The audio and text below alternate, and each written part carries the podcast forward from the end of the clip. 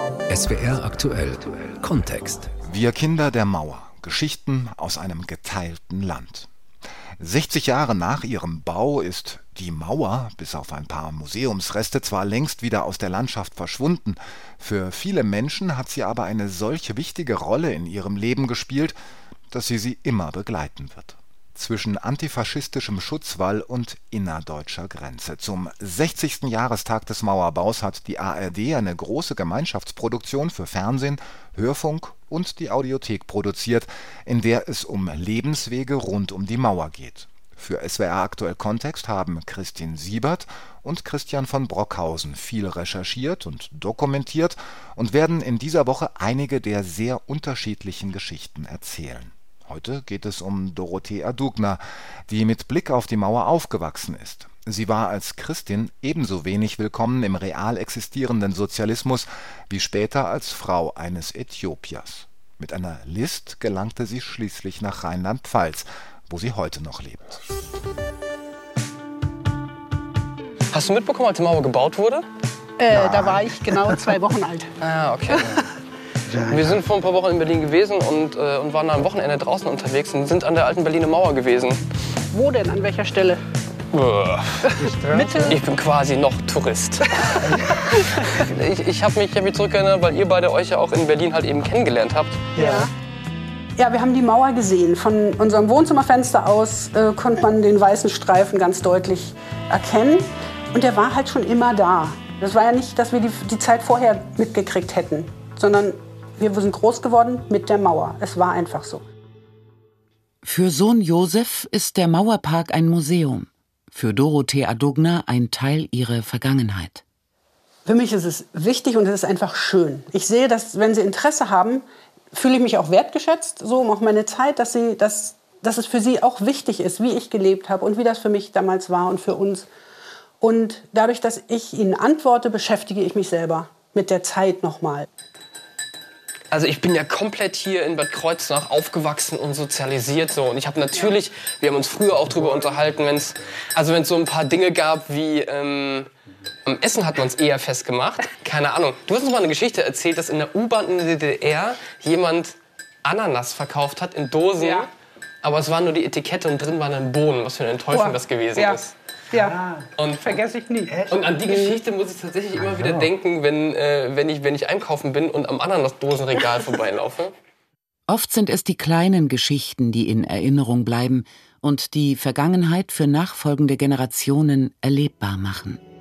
Dorothee wird 1961 im Jahr des Mauerbaus geboren. Die Familie lebt zuerst in einem kleinen Dorf am Rande von Berlin. Als der Vater eine Pfarrstelle in Berlin Mitte annimmt, ziehen sie ins Stadtzentrum. Sie haben viele Freunde. Es ist ein offenes Haus für jedermann. Jeder erinnert sich an das, was er erlebt hat.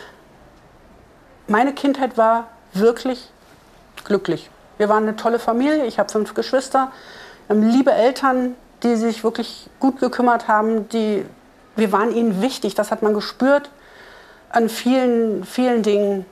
Wir haben viel unternommen miteinander. Von daher habe ich nichts vermisst.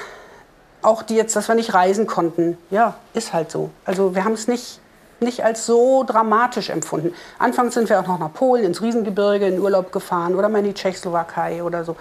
Aber das war halt so.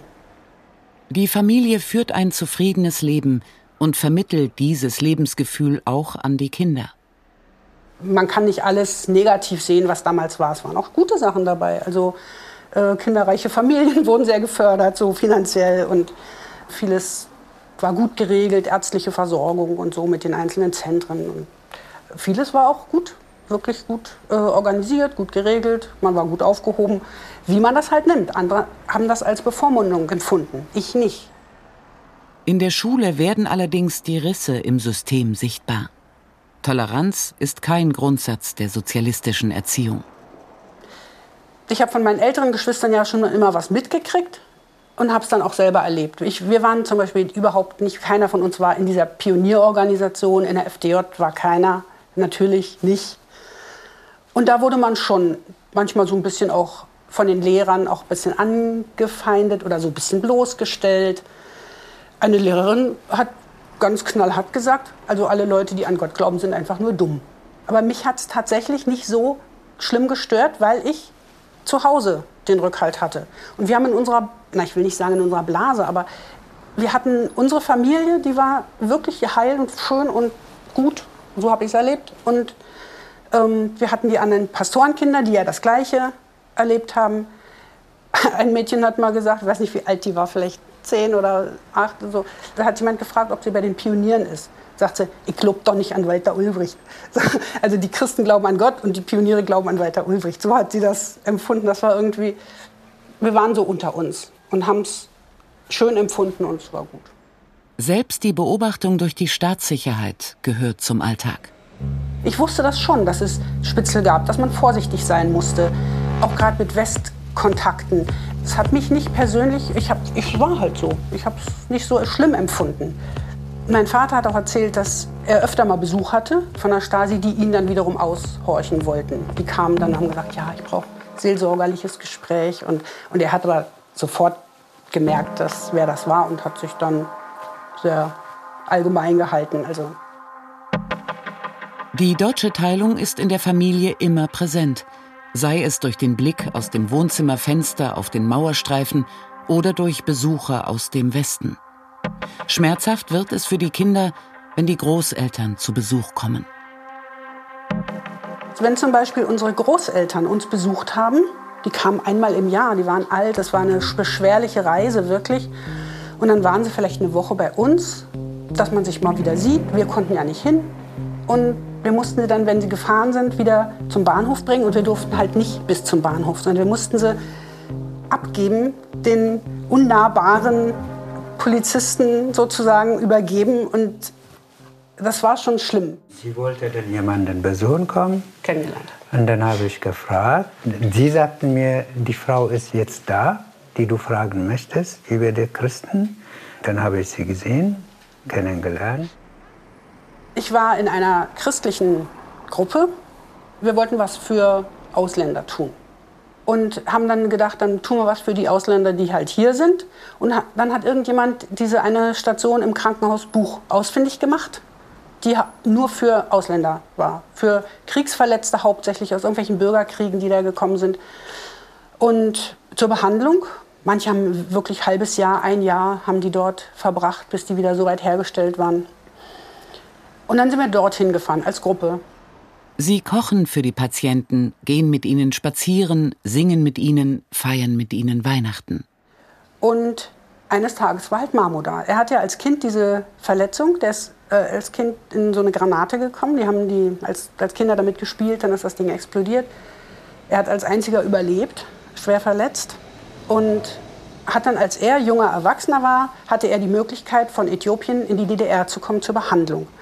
Weil ja Äthiopien war ja auch sozialistisch zu der Zeit und DDR und Äthiopien waren sehr verbunden miteinander und das ging übers, weiß ich, Kultusministerium, Gesundheitsministerium, keine Ahnung über welches Ministerium jedenfalls.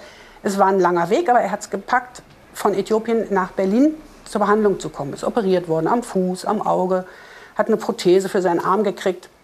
Also Moment kurz, aber danach, also im Prinzip der erste Kontakt. Wer hat wen zuerst angesprochen? Also er hat dich zuerst er hat, angesprochen. Er hat mich angesprochen. Ja. ja.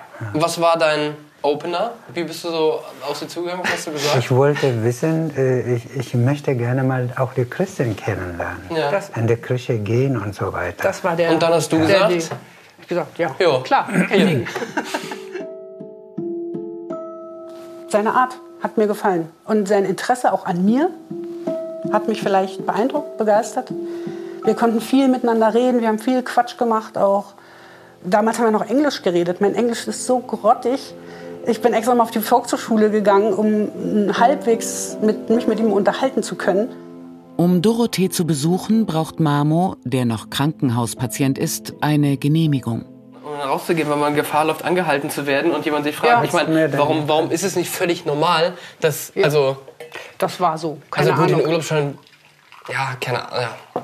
Vielleicht auch wegen, wegen, Versi wegen versicherungstechnischer Danke danke. Sachen. Ich meine, wenn du im Wie Krankenhaus denn- bist, bist du im Krankenhaus. Wie war denn zu der Zeit generell? Für Sohn Josef sind diese Details immer wieder ein Grund, um nachzufragen.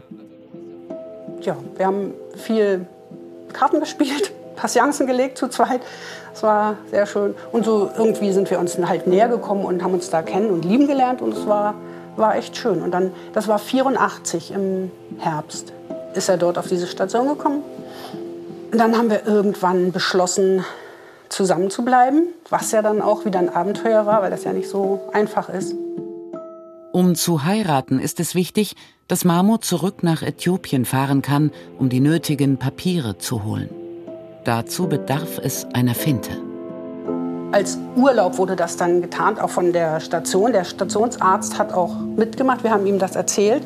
Und er hat gesagt, es ist ganz wichtig, dass er mit seinen neuen orthopädischen Schuhen viel läuft, auch in seinem Gelände zu Hause. Und er soll mal drei Monate nach Hause fahren und gucken, wie er mit seinen Schuhen zurechtkommt und so. Solche, so wurde das deklariert. Aber er muss auf jeden Fall zurückkommen. Da hatten wir dann auch Angst, wenn er einmal wieder in Äthiopien ist, ob er noch mal zurückkommen kann.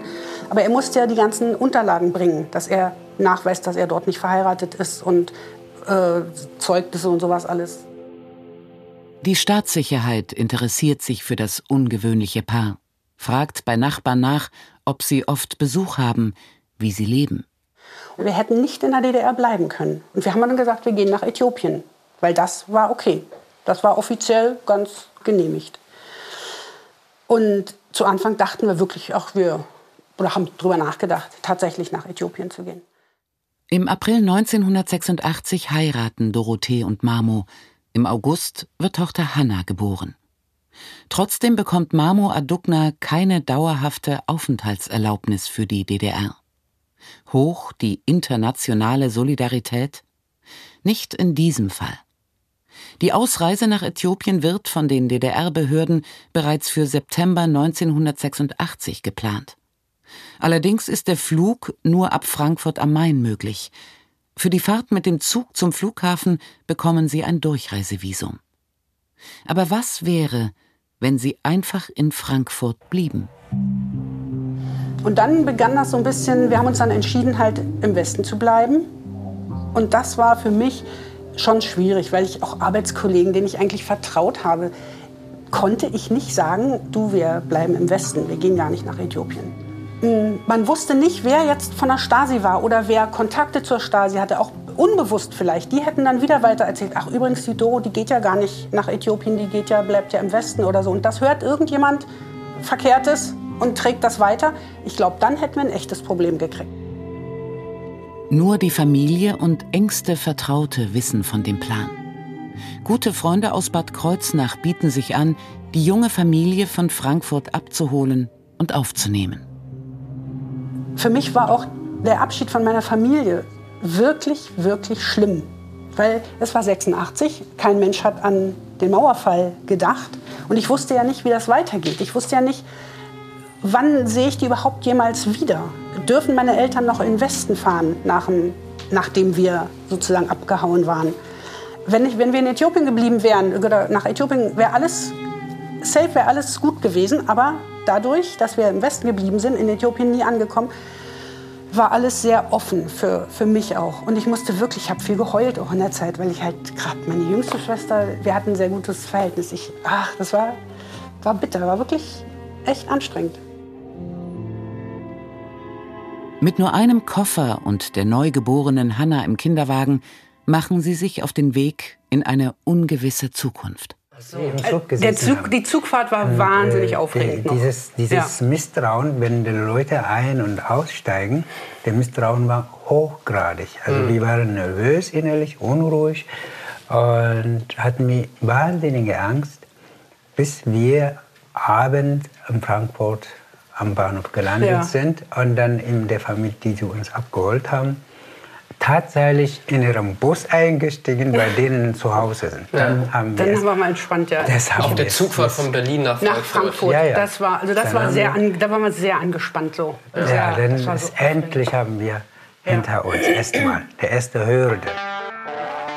Die Familie, bei der wir gelebt haben, die haben uns super gut geholfen auch uns hier reinzufinden. Wie kaufe ich überhaupt ein? Ich war erschlagen. Ich ging zum Aldi und habe da mehrere Mehlsorten gesehen. Ich war völlig überfordert mit der, mit der Menge an, an Angeboten. Es hat lang gebraucht, bis ich mich so reingefunden habe in die westliche Welt. Die Familie bleibt in Bad Kreuznach. Dorothee Adugna arbeitet als Kinderkrankenschwester. Ihr Mann Marmo wird Erzieher. Hanna bekommt noch drei Geschwister. Ich fühle mich hier super zu Hause. Ich weiß auch gar nicht, ob ich in Berlin noch mal wohnen wollte. Zu Anfang habe ich, hab ich gedacht, du liebe Zeit, ich vermisse die Großstadt gar nicht. Ich vermisse Berlin nicht und habe das als Mangel empfunden. Ich müsste doch eigentlich Berlin vermissen. Konzerte, was weiß ich, Theater. Nö, ich fühle mich hier wirklich wohl. Ich habe eine schöne Arbeit, ich habe total liebe Kollegen, ich fühle mich da wohl. Es ist ähm, alles gut. Ich habe vier tolle Kinder, ähm, fast sechs Enkelkinder. ähm, ja, ich bin glücklich. Das Ost-West-Thema lässt vor allem Sohn Josef nicht los. Ich muss sagen, ich fand das immer komisch, dass immer von Ost-West gesprochen wird, wenn Deutschland gemeint ist so. Also das fand ich auch als Kind komisch. Ja, ich habe diese Ostdeutschland ist nicht komisch. Naja, naja, gut, natürlich ist Ostdeutschland an sich nicht komisch, aber natürlich Ich gibt es meine- Ost- und Westdeutschland meine, an der weiß, meinst, an den Himmelsrichtungen. der Name, der Name Ostdeutschland, Westdeutschland zu sagen, Ja. für mich ist keine diskriminierende Nee, das nicht, Aussage. aber nee, nee da, so habe ich es jetzt auch nicht gemeint, aber ich, ich habe mich immer gefragt, warum man diese also ich habe mich auch in der Schule hab ich schon gefragt, warum man diese Differenzierung macht nach, nach Ostdeutschland. Keine Ahnung. Ich muss auch ehrlich sagen, die, die Generation, mit der ich groß geworden bin, so und als wir zur Schule gegangen sind, und äh, Ossi, Wessi, das gab es bei uns ja nicht. Da hätte auch niemand einen Gag drüber gemacht, Ja. weil es einfach irrelevant gewesen Ossi, ist. Ossi zu sagen ist nicht richtig. Aber Ostdeutschland und Westdeutschland gibt es. Es ist eine Fakt, eine Tatsache, dass man, was mich stört, ist daraus eine Theater zu machen, als Diskriminierung das äh, zu erklären. Das stimmt so nicht. Die Kinder der Mauer und ihre Geschichten, die zu Geschichte geworden sind. In SWR Aktuell Kontext ging es heute in einer Dokumentation von Christin Siebert und Christian von Brockhausen um die Geschichte von Dorothee Adugna, die mit Blick auf die Mauer aufgewachsen ist. Sie war als Christin ebenso wenig willkommen im real existierenden Sozialismus wie später als Frau eines Äthiopiers. Mit einer List gelangte sie schließlich nach Rheinland-Pfalz, wo sie heute noch lebt